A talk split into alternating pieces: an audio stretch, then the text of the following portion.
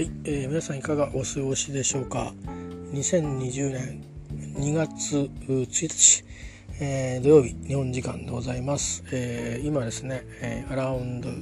6pm であります。えっ、ー、と日本時間で今朝ですね、えー、9am に、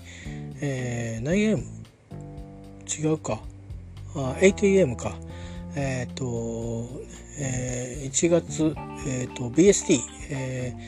ー、多分まあブリティッシュなのかな？ブリテンブリテンスタンダードタイムなんですかね、えーまあ、僕らは GMT ですね。この時刻時間の時期はね、えー、イギリスの時間で、えー、23時ですか。1月32日の。をもって、えー、EU 離脱と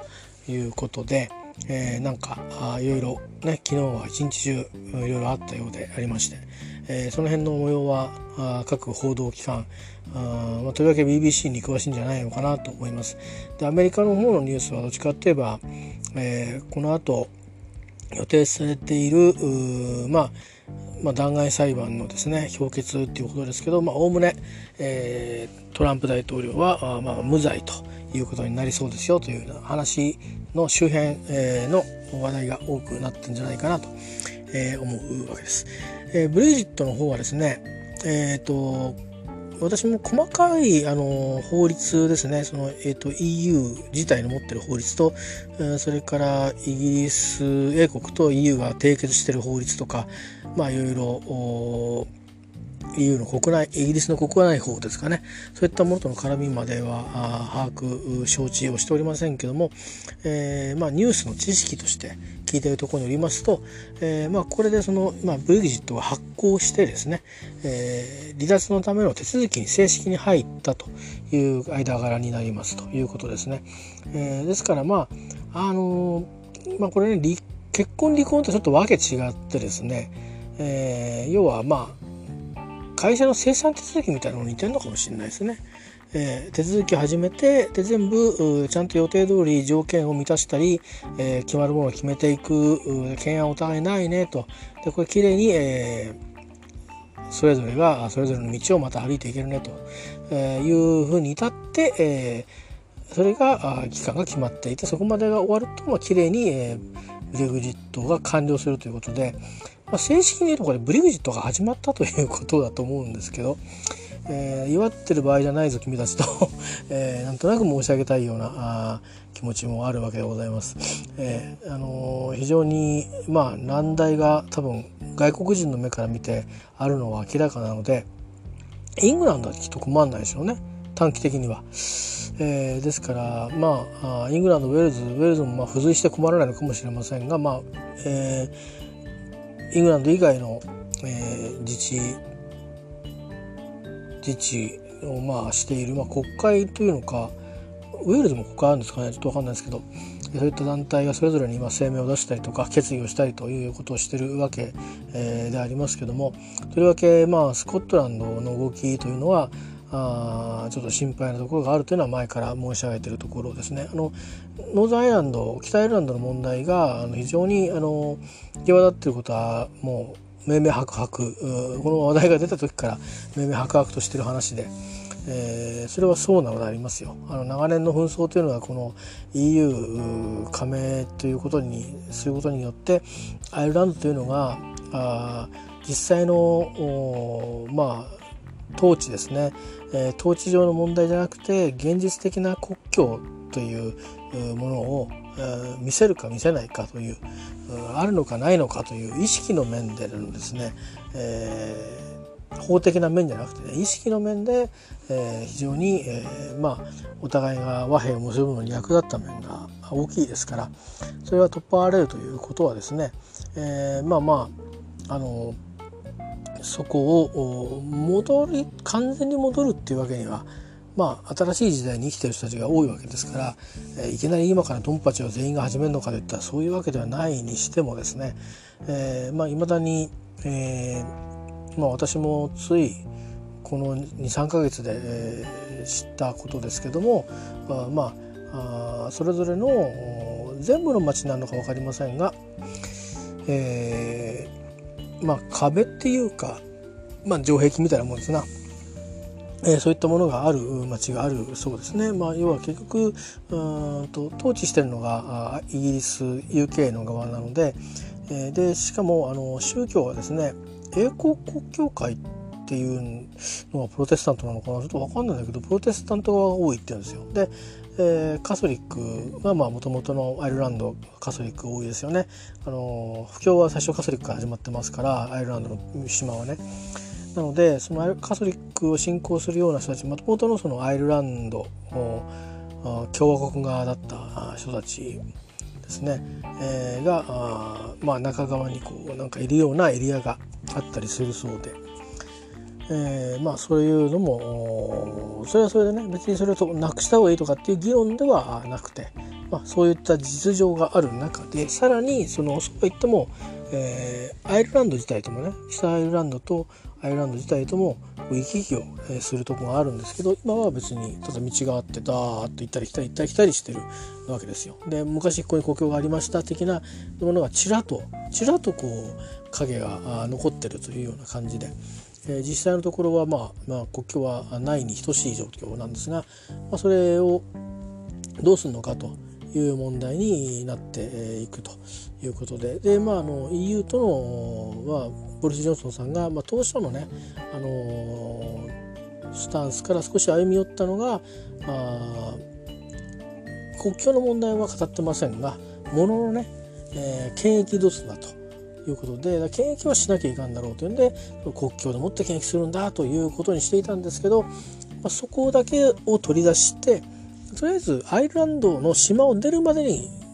検疫が終わればいいと。ね、グレートブリテン島に入ってきた時にもう検疫が終わってればいいんだというようなあこれなかなか曖昧なあ状況ですけど、まあ、あの我々が最初に伝え聞いたニュース解説的に言うとえーまあ、北アイルランド内で検疫がされてで港を出てグレートブリテン島に到着するという段取りで合意したということですが、えーまあ、それはさておきですよ。えー、それと国境の問題はじゃあ別なのかということに、えー、結果的にこれなったわけですよね。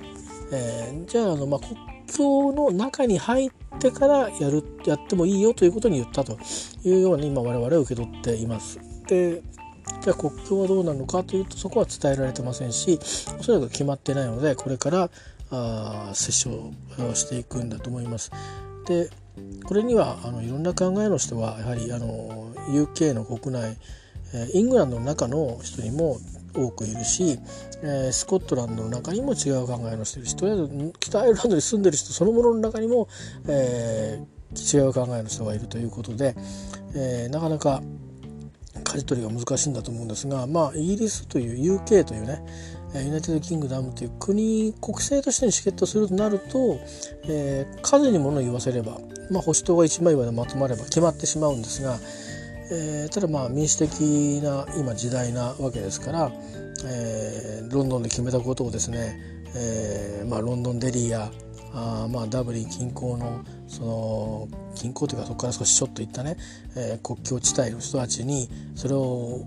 その通りやれということで、えー、やるとなるとそれはそれで、えー、そうそうね、えー、うまくいくのかって話とアイルランド側ですね。その北アイルランドの中にいてアイルランド側の立場で暮らしをしてる人やその中で暮らしてるアイルランド南南側というか、まあ、北アイルランド共和国からこう源流とするして暮らしている人たちを支援するアイルランド共和国にいる人たちで支援するような団体が、まあ、あの新しくあるんですね。昔はちょっと過激な行動してた IRA があってそれをあの教えたシン・フェイン党というのがあって、えー、シン・フェイン党は国政にも責任を持ってますけども、えー、一応ね議席は持ってますでも統一しないらしいですけどね、えー、まあですけどもそういう状況になってるんですけど今は新 IRA と俗に言われるものがあってそこは IRA は一回和平を結んでるのでもうやめてるんですよ闘争は。だけど新 IRA と言われるようなところが、えー、まあ実際に行動を起こす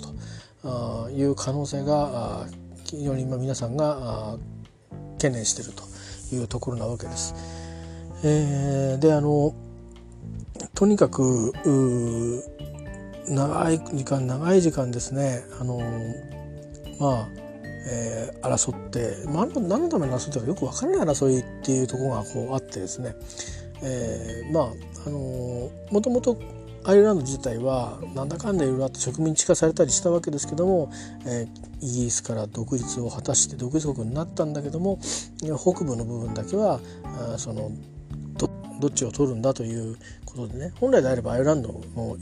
まあ、もう独立してるわけですから国境線確定の時に一緒に確定したいでしょうけれども、えー、まあ、え、スコットランドやイングランドからあ、まあ、多分多くはスコットランドから渡った時に私は聞いてますけどスコットランドなどから渡った、まあ、UK 側のね立場の人、ねえー、あの必ずね1対0じゃないと思うんですよ。その相手側のことを理解して相手側に、まあ、回収した人はいないでもないと思うんですけど、まあえー、自分たちの生活をそのまま維持するんだと私権利があるとだから本国に助けてくれといったような人たちが、まあこうえー、多くいるところとそうでないところとあって逆に、えー、もともともと、まあ、なんていうかその島で文化を育んできた人たちが中にこう囲まれる形でこう孤立してたりとか。えー、するようなことがまあ起きてでその人を救い出すんだという名目で、えー、過激な活動つまり、まあ、爆弾とかねそういうものでこうわーっとやってみたりっていうあるいはその民衆同士がこうぶつかり合うというようなことが、えー、1900それこそ60年代とかからですね、えー、その前後かなあったって聞いてます。で約長い間そういうことがこう続いていって、まあ、最終的に1998年だか7年だかに和平がねなるわけなんですけども、えー、その手前の段階、えーまあ、ではサッチャー政権だった時ですね1980年だとかその辺では、えー、IRA が仕掛けたロンドンでのテロがあったりして、えーまあ、そんなことで、あのー、なかなかイギリスでもですねアメリカでテロが心配される前に、えー、IRA のテロもうおかないなっていうイメージが僕も子供の頃に、えーと、ニュースを聞いていて思った記憶があります。まあ、そんなようなですね、えー、ところつま、すなわち国境線をどうするんですか？どうするんですかというのは2つあって、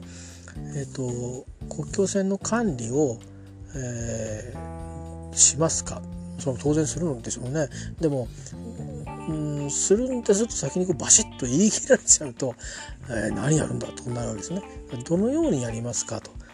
いうところをどのように決めますかということですね。ですから国境線をどう管理しますかそれをどう決めますかこの2つが、えー、北アイルランドの安定的な今回のブリグジットを踏まえたあ意向ですね。については大事だと思い私は思います。だからすなわちアイルランド EU 並びにアイルランド政府と、えー、そこはですねあの軟着陸ハードランディングといって、えーまあとにかく、えー、UK の思い通りするんだというようなことではなくですね、えー、地域の住民やそれからやっぱり紛争を繰り返さないという立場からあそういう対立勢力があまあまあ対立勢力も別にその対立したくてやってるわけでも今回はあんまり、えー、ないようなところもありますので、えーね、いわゆるいわゆるイスラム国とかとはちょっとわけが違うのでねやっぱりそのある程度その歩み寄って、えー、決められればいいんじゃないかなというふうに思いますしまあただねなんか最初はハードボーダーで行ってしまうけど後で技術が進んだらそのフットボーダーにするんだみたいなあメイさんの時に、えー、誰かが言ったのかメイさんが言ってたのか分からないけどそのやり方で行こうとするとアイルランドの人たちが結局それ最後やらないんだろうとかっていうふうにやっぱり疑念を抱く可能性はあるので、えー、あまりその後々の、えー、進展に委ねるようなことはですね、えー、口約束ベースの話はあまりしない方が呼吸に関してはいいんじゃないかなと、えいうふうに思いますね。あの現にどうするんだと。えー、まあ年を限るんだったら区切って例えば2年後にはそうするとちゃんと決めるとか、えー、いうことが必要でしょうしね第一は人が国境線にいないわけですからそれをこうやろうとしてったら相当な管理が必要なわけですよだからうんそこまでやってねあのー、っていうところもあるじゃないですか。でもただ他方でそのまあ一つの独立国として、えー、ねやっぱり他国からその許可なく人が入ってくるというのはそれはそれでおかしい話なので、えー、ですから例えば、まあ、あのそれこそですよ、えー、ここはまあ考えようですけど、まあ、イギリスのもしかしたら不分法とは言いながら憲憲法というのが一応あるようですので解釈をこう変える必要があるかもしれませんけど法廷で。共同統治するとかね。あのなんかちょっとしばらく、うん、そういった今までになかったアイデアを駆使して、えー、乗り越えていくしかないんじゃないかなって僕は思うんですね。えー、でまあそれぐらいこうまあどっちかってイギリスがずる賢くですね 対応することができればあソフトランディングとは言わないまでもまあそうそうあのテロだのなんだの事件が、地域住民やあるいは全く離れたロンドンやら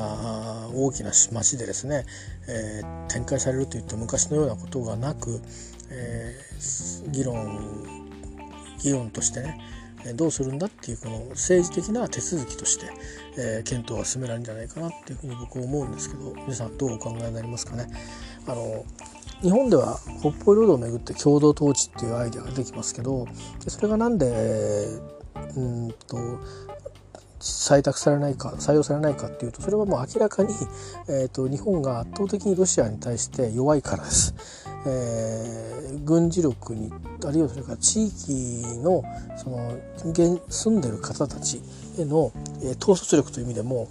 弱いからですねなぜならば現地現地にはロシア人がもう住んでいてで実効支配を長くしていてという中で、はい、あの明日からあの月番で、えー、奇数月は日本が統治しますといったところでですね あの言うこと聞くわけはないんですね。えー、なのであの現実的じゃないのでちゃんとあの整理をしたして、えー、どうするかと貴族をどうするかっていう話に、えー、日本側からするとならざるを得ない。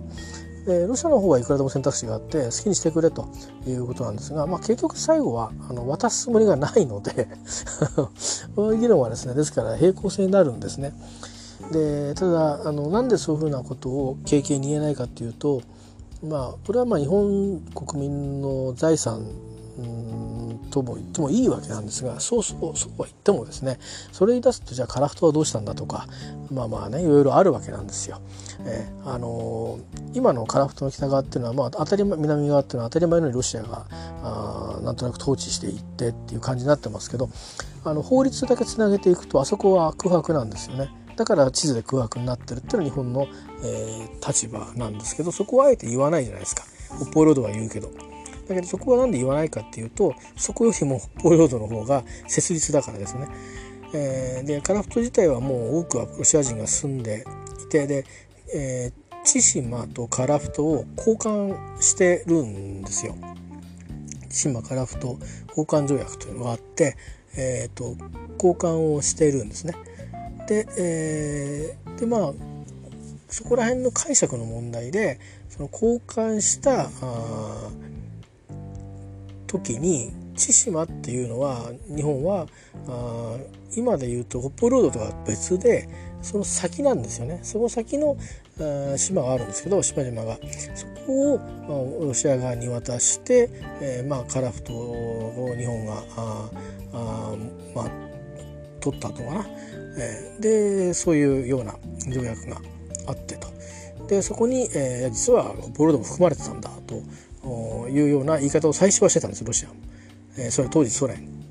でそこから後になってからはあれはもうあの第二次世界大戦のあの時に我々があの侵攻して、えー、収めたのであるとしたがってそれ以前の条約とは全く無縁に我々のものであると、まあ、主張を変えて、えー、今日に至ってるわけですよ。まああのどっちが正しいかって話をしだすとですねそれはまあどっちもね正しいんでで、えーまあ、そう言ったらお前日本日本的なのかっていうといやそうではなくてと。あのいやどうにでも言えるんですよね。ただどういうふうに合意しますかとやっぱりそこのあののに尽きるんですね。あの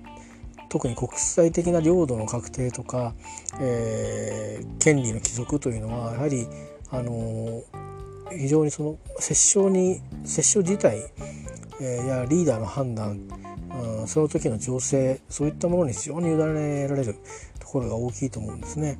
えー、まあどうしてあのたくさん植民地を持っていたヨーロッパの国々があの国々のその植民地がですねなんで一気にみんな独立したのかといえば独立したかったわけですけどもともとの宗主国である、えー、まあ国々がもう体力がなくなったからですね要はそのお金とか人とかそういった面で、えー、植民地を面倒見ていく体力がなくなったっていうことが、まあ、あって、えー、独立するのはどうぞということになったわけですよ。つまり植民地経営をする余裕さえもない本国もう自分のところをこう持たせるだけ精一杯という国も中には出てきたんで、えー、まああの独立する時にそうそう反対もなくむしろあの、まあ、整然とね移行したというところが多かったりする。まあ、だから今でももちろんあの、えー、イギリスやフランススペイン、えーまあ、ベルギーも領土もありますけれども、えーとまあ、多くは独立してますですよね。えー、まああのアジアだとタイ以外は大体植民地になっていたか列強に分断されてましたので、えー、まあ日本もしっかり戦争に負けてますからね、えーまあ、日本だけこう例外的にアメリカ、うん、日本とシンガポールあとフィリピンか。が、まあ、例外的にアメリカに、えー、まあ植民地という形ではなかったにしても占領されてたわけですけども、えーまあ、他の国はねイギリスかフランスなどに、えー、占領されてたことが長いので、えーまあ、そこから独立を果たしたと。いうような感じになっているというわけですね。まあ、インドもそうですねイギリスに支配されてましたんでねその後で今度まあ宗教的なあ、まあ、宗教ってもたくさんあったあるはずなんですけど今でも、まあ、大きくそのヒンドゥーのグループ中心とするグループとイスラムを中心とするグループで対立して、まあ、パキスタンができたりうんぬんということに、なってったわけです。今私テレビ見てて、えーまあ、EU 離脱ってついに EU 離脱って言ってますけど 別に離脱したわけではないのでこれからなのでね あのーえー、そこのところをですねあの日本人はよく分かっておかなきゃいけないと思いますですよ。あのまあ、私もだから日本2017年に、えー、家族で、えー、まだねあのビッグベンの補修始まる前だったですけども、えー、行きましてあもうこれでねあの EU にいるイギリスは最後だなって思って、えー、いたんでありますけど。えー、翌年今行くことができてあ今度こそ最後だろうと思っていて、えー、で次去年ですか？あ行く時は本当に行くっていう直前まで3月の27日に決めるっていうことだったんですけども、えー、なんかそれを延期するってなって、えー、それがね5月何日だったのかな。だからお自分の行く日付がちょうど6月だったので、えーと、一体どっちの状態の時のえーと、イギリスに行くのだろうかと思いながら いたんですけどでもまあどのみちね別に僕らがただの外国人なので、えー、特にあのパスポートコントロールとか変わらないだろうなと。ただまあなんか混乱が起きると、えー、ちょっとね、えー、時間かかるのかななんてぐらいに思ってたんですけどまあ結局あのまあ伸びてですね あの、えーようやく1月31日にまで、えー、時間がかかったということになりました。ですからまあ1年約まあ10ヶ月ですか、えー、予定よりも伸びて、えー、の離脱ということになったんだと思います。で、えー、まあこっからですね、えー、年末ということで、えー、報じられていますが、えー、移行期間ということになっているそうです、えー、まあ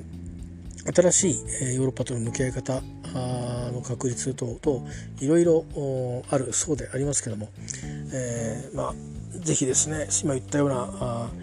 ノーザンアイランドの問題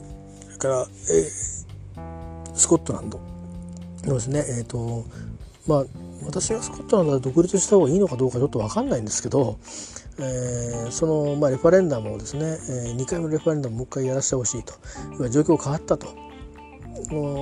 EU に参加しているイギリスから出たい出たくないってそういうようなあそういうような話ではなくてと、えー、EU から出てしまった UK にいるのかいないのかってことはトライさせてくれということなんですが、まあ、まあボリス・ジョンソン氏は断ったということでであのまあ、カタルーニャスペインのカタルーニャのように、えー、法的な拘束力を伴わないような、えーと、国民投票ってやろうと思えばできるわけですよね。やろうやろうって言えばやれできるんでで一応そういうなんとなくみんなそういうふうな気分でいますよっていうことを、まあ、示すことはできるんだけどそこらはですねなかなかあのスペインの例をとっても分かるように対立だけを煽ってしまうその側面があるので今のところあのスタージョン首相ですねスコットランドの第一首相ですかはそのことは考えてないというふうに表明しているそうです。なので、えー、すなわちえー、まあこれからも根気強くですね、えー、おそらくまあボリス・ジョンソンジョンソン政権ジョンソン党首の保守党政権に、えー、求めていくんでしょう。うただこればっかりはあのオポジットの、えーと、労働党の党首がね今度変わって、えーと、新しい、まあ、シャドウキャビネットも蘇生されるでしょうけども、えーと、とどっちともこうなんていうかねあのイエスと言えないんだと思うんですよね。えー、あのスコットランドはスコットランドそれなりにやはり貿易の面から考えても、えーと、非常に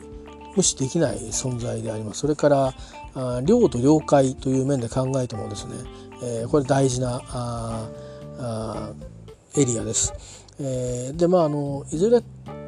のまあ埋蔵量尽きちゃうと言われてるもののいまだに、えー、北海油田っていうのはそれなりの採掘量がありますしそれからむしろですね逆に洋上風力発電えー、ここについてはかなりあのドライブをあの UK として、えー、スコットランド沖に、えー、あのそういうものを作るということをですね、えー、ドライブしてますしまたそれを作る、まあ、工場をねスコットランドのその、まあ、ダンディーとかいろんなところに、えー、作ってやっていくんだということで、えー、まあ経済というかまあ企業ですね事業も動いていってるという中なのでこれがまたこう国から離れるの離れないのというふうになっていくとあのー、まあそれこそあの私前ちょっとポッドキャストでやりましたけど、えっと、スコットランドとイングランドが同じ王様をいただいたんで連合王国だってことになったと。だけど、まあ、直接の血をつながった王様をいただかなくなった。まあ、登園なんだけどね。いただくなったんだったら、もう、もういいじゃないかということで、スコットランドは引き上げるぞというふうな構えを見せそうになったので、えっ、と、議会を一緒にしちゃったと。で、一緒の議会だから選挙やろうって言って、だけど与えられた議席はすごく少なかったっていうね、まあ、そういう話がありましたけども、えー、まあ、そういうような少ない議員が少ないぐらいなほど、えー、例えば GDP に、あの占める割合が少ないのかというとそうでもないみたいですね。やっぱりそれなりに、えー、これスコットランドが抜けていくってなるとですねやっぱりその2つの意味でやっぱりこう懸念があって一つはスコットランドが EU に加盟するというふうになるとしますと国境がですね あの国境がさらに増えるわけですよね。ノーザンアイルランドが残るとしましょう仮にねノーザンアイルランド残る、まあ、ノーザンアイルランドが独立するっていう選択肢がないですからねどう考えても。あそこがなんでノーザンアイルランドなのかという成り立ちを考えるとあそこは UK でありたいからあのアイルランドに帰属してないわけでそうするとあそこは UK のまま行くわけですよ。えー、よく分解するっていう言い方をする人はいますけどそれはま比喩的な話でそうするとスコットランドは独立したいぞっていうことになったり、えー、独立レファレンダムをしないまでもですよ独立的なことになっていくとあの海で挟まれてはいますが、えー、ノーザアイランドとスコットランドの間それからイギリスとスコットランドの間あということで余計なですね2面の2つの線の国境線の不安定さというのが出てくるわけですよね。でそれは別にスコットランドの人たちはあまり武装勢力がいたりはするわけじゃないと思うので、えー、いいにしてもまあそれなりの混乱やあ他のその外資がですね資本投下をしたがるかどこまで話しましたかね。まあいいやスコットランドが独立するとしないのって話になると、あのー、実際どうなるかは別としてまたね国境線という意味でノーザンアイルランドですがただでさえブレグジットのことで、えー、懸案として残ってるのに、えー、今度は2面できるんですね。ノーザンアイルランドは絶対に独立するってことはありませんから、えー、ない成り立ちとして UK に残りたいからアイルランドの中で独立してるわけですから。えー、なので、えー、スコットランドだけがスポッとこう出たいですと言い出したりレファレンダムやろうがやる前がですよその辺がこう曖昧になってくるわけですよね。でもまあ UK は UK の中で、えー、一つの国として自治をやってるという中で、まあ、自治政府が持っている権限の中で何らかを行使し始めたりするとあそこはですね非常に、えー、ロンドンにあるナンバー10あたりは非常にあの面倒くさい感じになってくると思うんです。またうん労働党もですね、えー、それについてどういうふうな判断をするのかということがまた問われてくるということになりますね。えー、まあ次の方が難しいですよ。そのブリグジットは多分あの労働党の失敗は反対に勢力を集めなかったことでしょうね。えー、ですからそこにジェレミー・コービンの失敗があるといううに一般に言われています。えー、労働党の中にも反対派賛成派がいるんですよ。でそれを党として、えー、反対なんだとこれでいくぞと。そうしないと我々のあの存在している意味が不鮮明になってしまうというところまでしっかり、えー、まあ説得しきれなかった、えー、力求心力を集めきれなかったあところにまず原因があって。ですからまあ有権者からすればなんだどっちか分かんねえなと。もういい加減使えるしやってくれよということでやってこういうふうにしてまあやってしまわれたわけでございますね。えー、もしかするとこの間の、えーと、ジェネラルジェネラルエレクションですね。年末にあったあの選挙。保守党対比をしましたけど、えー、もし本気で労働党がブレグジットしないとあ言い切っていればですね、えー、分かんなかったですね結果は。えー、僅差だったかもしれませんね対象したかと言われるとそんな気はしないんですけど、うん、でも、えー、まああの法案まあまた足踏みが続いたかもしれませんがあ少なくともでブリジットしないければえっ、ー、ととりあえずですよスコットランドが独立したいっていう言い分はなくなっちゃうわけですから、えー、状態変わんないんで、えー、いうことで少し時間稼ぎができたんじゃないですかね。保守党が出ていくにしても保守党が政権を取るにしてもね、えー、少しそういう意味ではあの何て言うかなあの決めきれないっていうことでは問題残ったかもしれないけど、うんまあ、国内を傾けてない状態でこれとにかく出てっちゃうっていうことで、えー、やってるんでで、まあ、いけないところがその、まあ、いけないっていうか国の成り立ち上ですね4つ国があってで別にそのその国はこう思いましたっていうのは統計を取って、えー、3対1で勝ちましたっていうことをやってるわけではありませんけどもみんな平等な1票でもって足したらあどっちが多かったってやってるだけなんですけどね国民投票はね。えー、なんだけどもまあ集計を取ってみればあスコットランドとかあノーザンアイランドはあの EU から出たいと思ってる人は少なかったという事実があある以上、まあ、それを組んだあ何かあ、うん、あの約束なりね、えー、政策が歌われて、えー、出ていくのがいいんでしょうけどまあノーザンアイランドに対してはまあ、うん、少しそういう意味ではそのソフトボーダーになっぽいような感じになるのかなぐらいな妥協をしたように見えてそれはもともとのボリス・ジョンソン氏の主張がものすごく激しかったからそれに比べればね柔らかく見えたという形ででスコットランドに対しては特に何も、えー、具体的には言及されてなかった気がしますね記憶としては。なので、えー、なんとなくそこら辺が僕は気になっていてまあここからいろいろ手続きがあのシリアスに本当にユナイテッドキングダムがあのリグジットというかねあの EU から本当にあの離脱していくための事務的な手続き決め事をしっかりと、えー、決めていく。そしてそれをまあ国内として、えー、ちゃんと、まあ、議会あるいはまあ政権の中で決めることもあるかもしれませんしからいろんな実務的な準備、えー、できるのかできないのかできないところを経過措置をどうするのかそういったことをこれから詰めていくと思うんですけども、えー、いう中にそのスコットランドの独立したいぞみたいなのが絡んでくるとですねあの変なあのどっちかにぶれてこう衝突とかねえー、に、えー、なっていくとうんちょっとこれなかなか良くないなと思っていて、えー、どんな風にハンドリングするのかなというふうに気にしていますね。あの火種を2つ抱えた状態で新しい状態に移行するということを決めたわけですから、えー、で僕がブリューテに今回反対だったのはいや今しなくていいんじゃないかなと思ったんですよね。いつでもできるからね結局あの一回出てくって決めてあのいやいつも出てると思ってっても別に一回今回決めたやつは一気するってしてるんだから出ていくんでしょうけどでもそのもっとちゃんともう少し時間かけて実務的にあの国境の話最低限国境の話だけはあの固めておけば良かった気がしますね。なんかそこワイルランドと合意しないまんまに決めてしまってるところがあのスコットランドの話っていうのはまあ言ってみれば UK の内政の問題なんですよね。ねですけれどあのアイルランド強国との問題はこれ外交ですからで外交の方が時間かかりますよね結果的にでそこで内政がぐらつくともうこれはもう中も外もって話になってしまいますんで。ということで僕はあのなそもそもブリジットにはあの、うん、反対だったですね。あの早急にやるのはね。決めちゃったことはこれ別に僕が反対もしてもしょうがないんで国民が決めて、えーね、投票しちゃったわけですから。しちゃったって言い方もちょっとバイスかっていうか、まあ、したわけですから。うんまあですけどまあどうなんですかね。あの投票ってなんか分かんないんですけどなんか良くも悪くも、うん、あの信頼していいのかなっていうのはありますよね。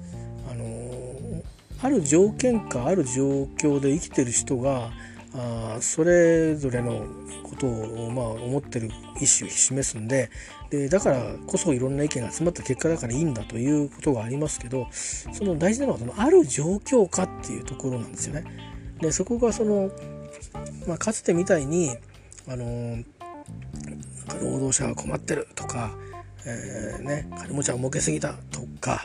あるいはあの経営者たちがもっと外に打って出たいと、うん、そのためにはこういう規制を取っ払わなきゃいけないと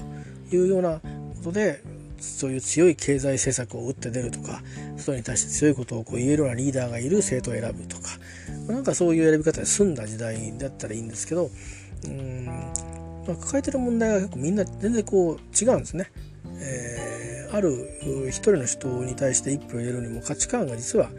入れた目的が違う。その目的は別に明確に書いてあるわけじゃないし、分かりました。じゃあそれは約束しますと言って、お札を渡して、できたら丸をもらって返してもらうみたいなことないわけですから。言ったら言いっぱなしなんです言ってみればね。えー、ですからそういう形であの投票する側も、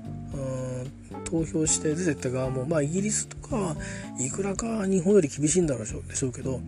えー、日本なんかで言ったらだって途中でねなんだか知んないけど問題を起こして自民党に行って、えー、推薦されてるからまあこいつの方がいいかと思って推薦投票したのに、えー、なんだかねあの捕まっちゃう人もいたり捕まっちゃったら政治できないんですからね。でそれであの他にも自民党へ辞めますと言ってね、えー、でなんか他の会派に入ってみたりとかとか。あとはなんか日本なんとかのねなんとかの維新の党とかそういうとこに行ってね、うん、あのの人とかあなんだか問題発言が多いようなあどうも一般の大人の大人からするとどうしてそういうことをそこで言うのかっていうかね知り合いになりたくないなっていう感じの、えー、国会議員がいますけどもその人も辞めないでしょ？でその人は多分その政党にいたからっていう状況においてその時に言ってたことがあの頼れると思ったから入れたんじゃないんですかね。でも今か状況変わっちゃってるからだけど入れられるっていうのはやっぱおかしいんですよね、えー、ですからあの投票した人が誰かもわからないしでねですごくあの変な話政党に属していて問題があって政党を離れちゃうとかで政党のあや大臣を辞めるとかあってでもその政党その議員としての身の処し方はその議員それぞれに帰属するとか言うけどでも選挙出た時は推薦してるんですよね。それじゃ推薦は何だったんだっていう、うん、ことで結局何でもないんじゃんっていうことで、えー、なるわけであの非常にあのなんかおかしいんですよね。でそれがまあ民主主義のあの多分もう限界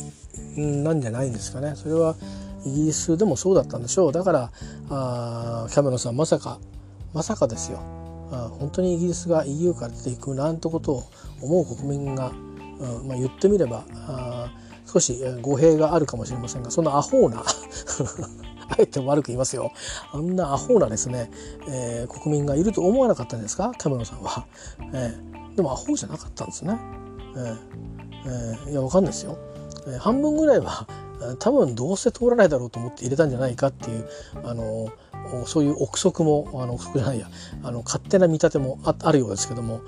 まさか通らないだろうと思ってだから選挙行かなかったよという人もいるわけですよね投票行かなかったって人も。だけど、うん、だからいいんだ面白いから入れとこうかって言って入れた人だっているかもしれないですよね。えー、ところが蓋開けてみたら僅差で通っちゃったっていうことですよ。えー、だから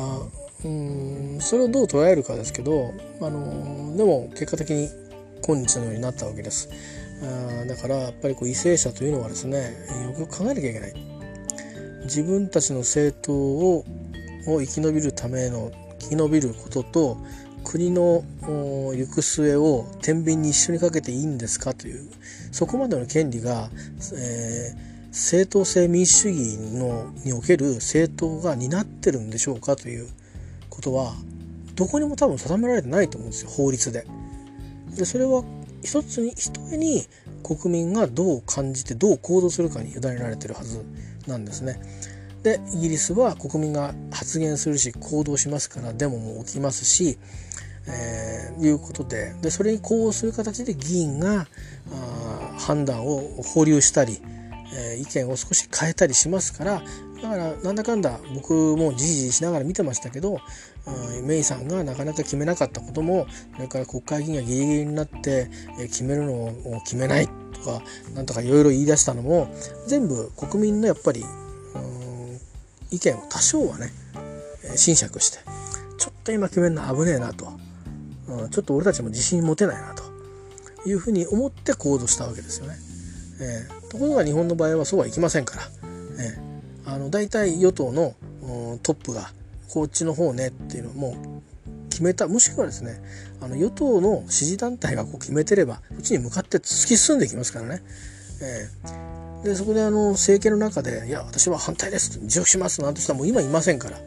あの昔はいましたけどね。昔はいましたけど。あのそうすると内閣不一致になっちゃいますから辞めるわけですよね。ということでですね。まあですから今回のあのえーコロナウイルス新しいウイルスね。あのウーハン武漢で起きた。あの武漢を封鎖したとかなんとかってやって、まあ、結局まあもう封鎖したことで多分効果あったと思うんですけどにしても相応のね、えー、目に見えた影響はもう出ていると。それから潜伏期間が最大で14日とも言われてますから、えー、まあまだまだこれからねあの病気に苦しまれる方が出てくるんでしょう。えでまたその病気に出ない可能性もあるんだなでその間に、えー、人と、まあ、濃厚接触といっていうのは別に濃厚っていうのは抱き合うわけでもなく2メーター以内で普通のお話をしてたりして移ってしまうこともあるということですから、まあ、これはなかなかすごいですよね。あのなんかあのそういうゲームだったりあのあるいはそういう映画だったりの世界みたいですよね。最後にこうわーっと扉閉めて全部模しちゃうみたいな 映画とかありましたけど、ね、爆発爆破させちゃうとか、ね、まるでエイリアンのような扱いをしてですよ、ね、あれは映画とかゲームだからいいわけなんですが今現実にはどういう動きになってるかそう簡単にはいかなくて、えー、別にそこを封鎖からと封鎖したからといってどうこうなるわけじゃなくて、えー、そちらの方でお見えになってた方からあの映ったと見られるですよ。えー、おそらく状況的には見られる日本人がいたり、えー、でその日本人が誰かに移したかどうかってまだ分かんないわけですよね。えー、分かんないわけですよ。だから今日本人としてたくさんのお客さんを迎えていて、えー、持ってらっしゃる方がどれがいるかっても分かんないわけですよね。でちょっとあのなんで公共の話始めたかというとねさっきニュースで、えー、その成田でですねえーと、中国の方面から来た人あるいは中国の会社の便なのかな？中国便でいいのかな？中国便、うん、中国便。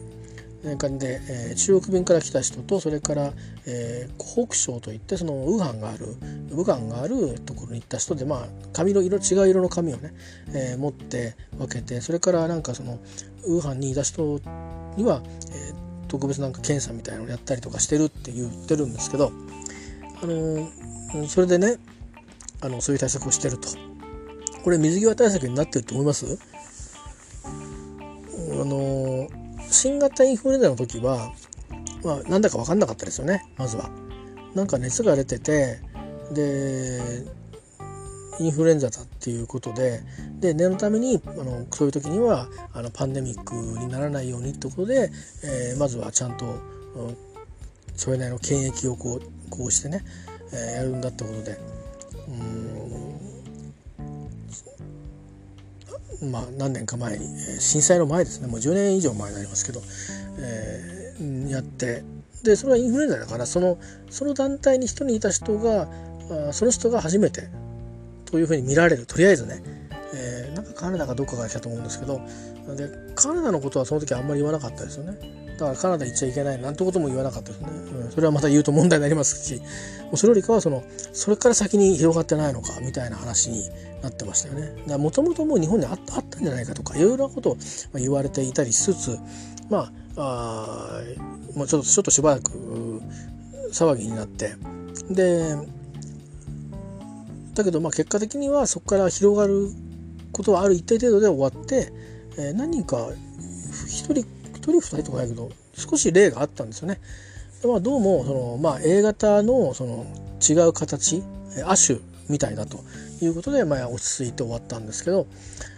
えーと、今回の場合はあのまあインフルエンザではないわけですね、えー、コロナウイルスというまあ、まあ、存在している自然界に存在しているウイルスの、まあ、ちょっとこう違うパターンのようなわけですよ。でどうもそれで、えー、あのまあ高熱が出たり出なかったり人によっては症状も出ない人もいるしで出れば出るで、えー、亡くなってしまう確率もまだちょっとはっきりと統計的に出てないですけどそうあの低くもないというような状況があってでどうも人から人へもうつるらしいぞということがあって、えー、ですよね。ですから症状を持ってなくてもで個別にともう何人だからじゃなくてで子供は映んないとかっていうか映んないっていう話もあったんですけど実は子供でも映ってる人はいるぞというのも分かってきて。で話がとにかくなるべく収束させようとしたのか少しちょっとこうね話としては楽観みたいな楽観的な話も出たんだけど結果的にはまあ結果的に症状が出るとそのシビアな状態になりやすいのが、えー、中高年の人たちがなりやすいと、まあ、それは多分健康状態とかの個々の多分健康状態と違うと思うんですけど一般にあの、まあ、抵抗力のない人たちということだと思うんですね私も含めてですけども。っていうことであってしかもあの発症してない時期でもうつるということなわけですから分かんないですよね。だから混乱させるために言いたいわけじゃないですけどざっくり言ったら僕も今持ってるかもしれないですよね。東京に働き行ってますからマスクしてますけどしてるけどで手も洗ってますし消毒もしてますけど分かんないですよねって検査してないですから毎日ね毎日検査して毎日点検しない限り分かんないですよねで脳できますかってできないんですよどこですよねでですからでじゃあ中華圏の人たちがどういう人の動きをしますかというとまあもう少し考えてもらいたかったなと思うんですよね。えー、あるいは日本人が。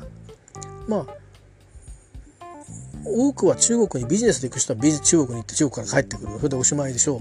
う。でも若者たちは分からないしそれから中華圏の人たちだったら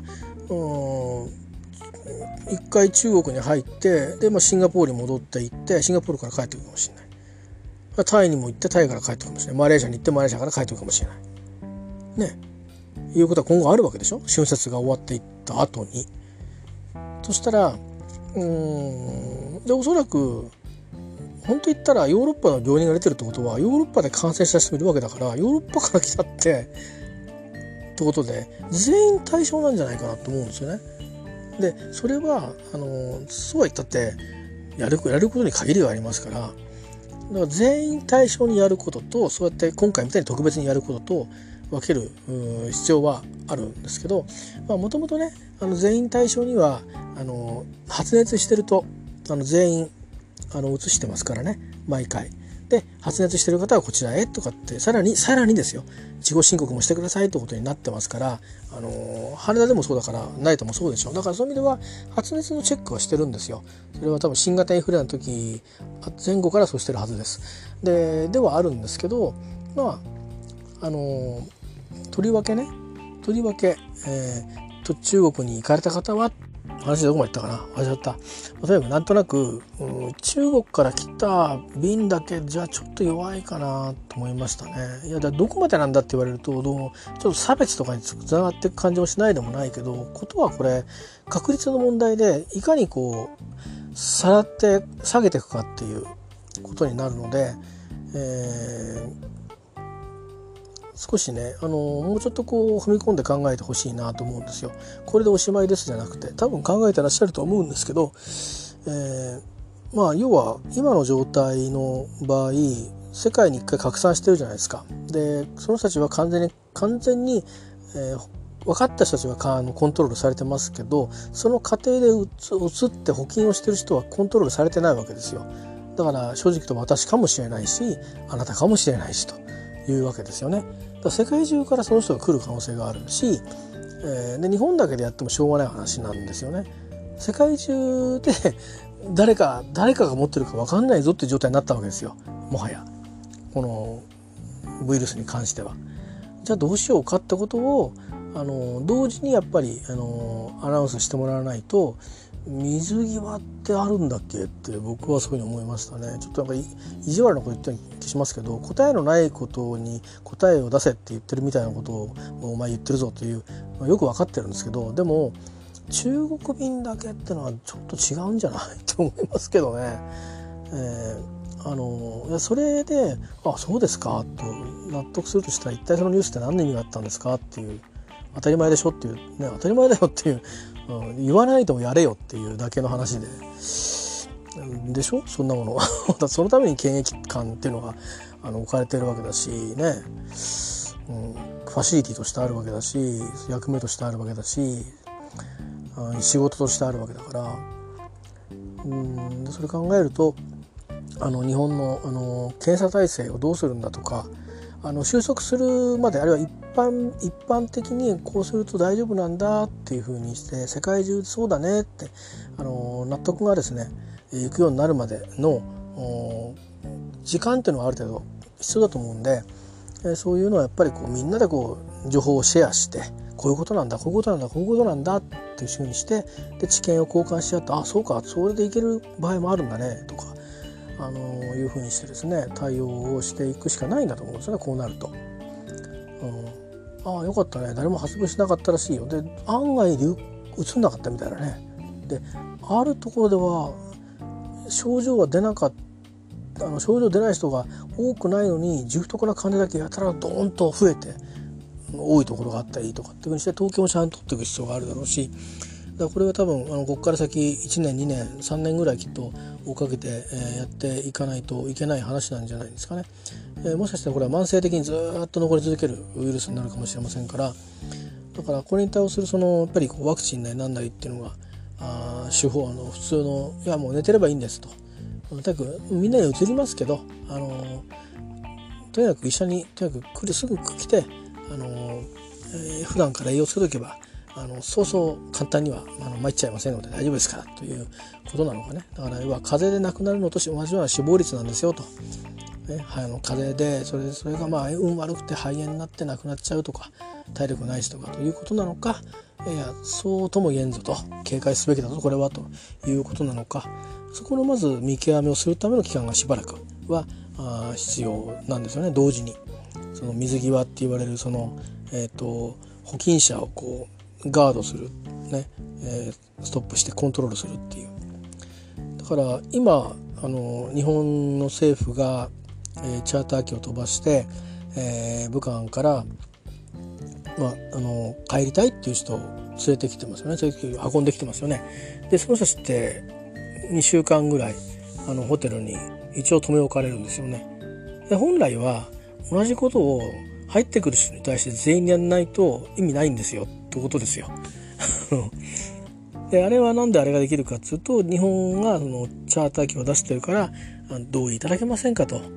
ね、ちょちょっと考えてみてくださいと。あなた方がこのまんまあ東京の街をふらふらふらふらふらふらすると、ね、みんなあのそれにかかって、えー、なんなら東京の半分がみんなコロナウイルス保菌者になる可能性があるんですということは言わないまでも、まあ、ご協力いただけますかとこういうウイルスなんですと、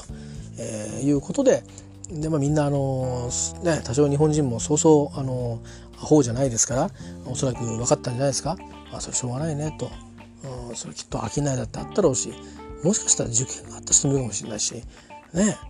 親の死にで会えないって人もいたかもしれない。わからないけどとにかくいろんな事情があってもあの要はまあねそういう公衆衛生のために、えー、いろいろ不便ご不ねあのいろいろあるようですけど、まあ、とにかく同意をしてるわけでしょ。だけど入ってくる人は入ってくる人はそうじゃないっていうのはどうなんだっけと武漢だけが悪いって言えなくなっちゃったでしょもう確率論じゃない単に。ね中国であんだけ流行っちゃってるってことはあんだけあんだけなんかくとにかくあの伝染してるってことだから誰がどこに行ったかっていうのを全部掴んでいやいやタイには武漢から一人も来てませんっていう証明がない限りはあいいんですよタイ便はって言い切れないでしょ？ね、だからそこをどうするのかなってちょっと思ってんですよね。で僕もいいアイデアないんですけどあのー、まあ恐怖に恐怖を及ぼすだけなのかもしれないですけどやっぱ早く検査方法をなんか確立確立しなくてもいいけど簡易検査みたいのをちょっとこう、うん、やらないといかんじゃないですかね。あのですぐその場で結果は出ないかもしれないですけどあの申し訳ないけど検体を提供していただくみたいなそれを日本国入国の条件とするみたいな、えー、じゃないんですかね。だからそことそのえーと、商いとの問題があってそこは商いを考えてみたらそんな人がいっぱい来て日本人がみんなバタバタと死んでしまったらそれこそ日本の観光客も減っちゃうわけだし日本って危ないんだってよってなったら観光客来ないんですからそれを考えればあのこういう時はこそ冷静になってあの今年は赤字計上するかもしれないけどもそこはそこはファイナンスとして国がファイナンスをしてえー、中小企業も含めてですよファイナンスをすることに手当てをして、だけどやっぱりその風評被害というのを抑えるために、えー、水際対策っていうんじゃないですよね。あのこのウイルスの、えー、まあ保菌者をできるだけ、えー、最低限に最小限に抑えていく努力を、えー、やっぱり講じないといけないでしょうし国民もそれに協力しないといけないんじゃないですかね。だし国民自身も患者になる可能性もあるわけだからあそれはもう今自身も持っちゃってる人も別にいいとか悪いじゃないんですよね。しょうがないんですよ。これ目に見えないわけですから、うん、だって電車で一緒のだって移るんだからもうインフルエンザなんかそうですよね。誰から移されたか分かんない。移されたのか自分が移ったのか分かんないけどもまあそういう首都客もあるけども。ということであのなんかニュースでねであのニュース見たらみんなが安心するようにえー、な感じしたんですけどああバイアスかかってんなと思ってやってますアピールしてるわと思って、うん、そんな意味ないもうもはやねあの武漢にだけにフォーカスしてる武漢と中国だけにフォーカスしてる段階でもう日本は後手に回ってますよね。えー、あのどこだっけな？なんだっけ？なんかどっか入国禁止にしたっていう国ありましたね。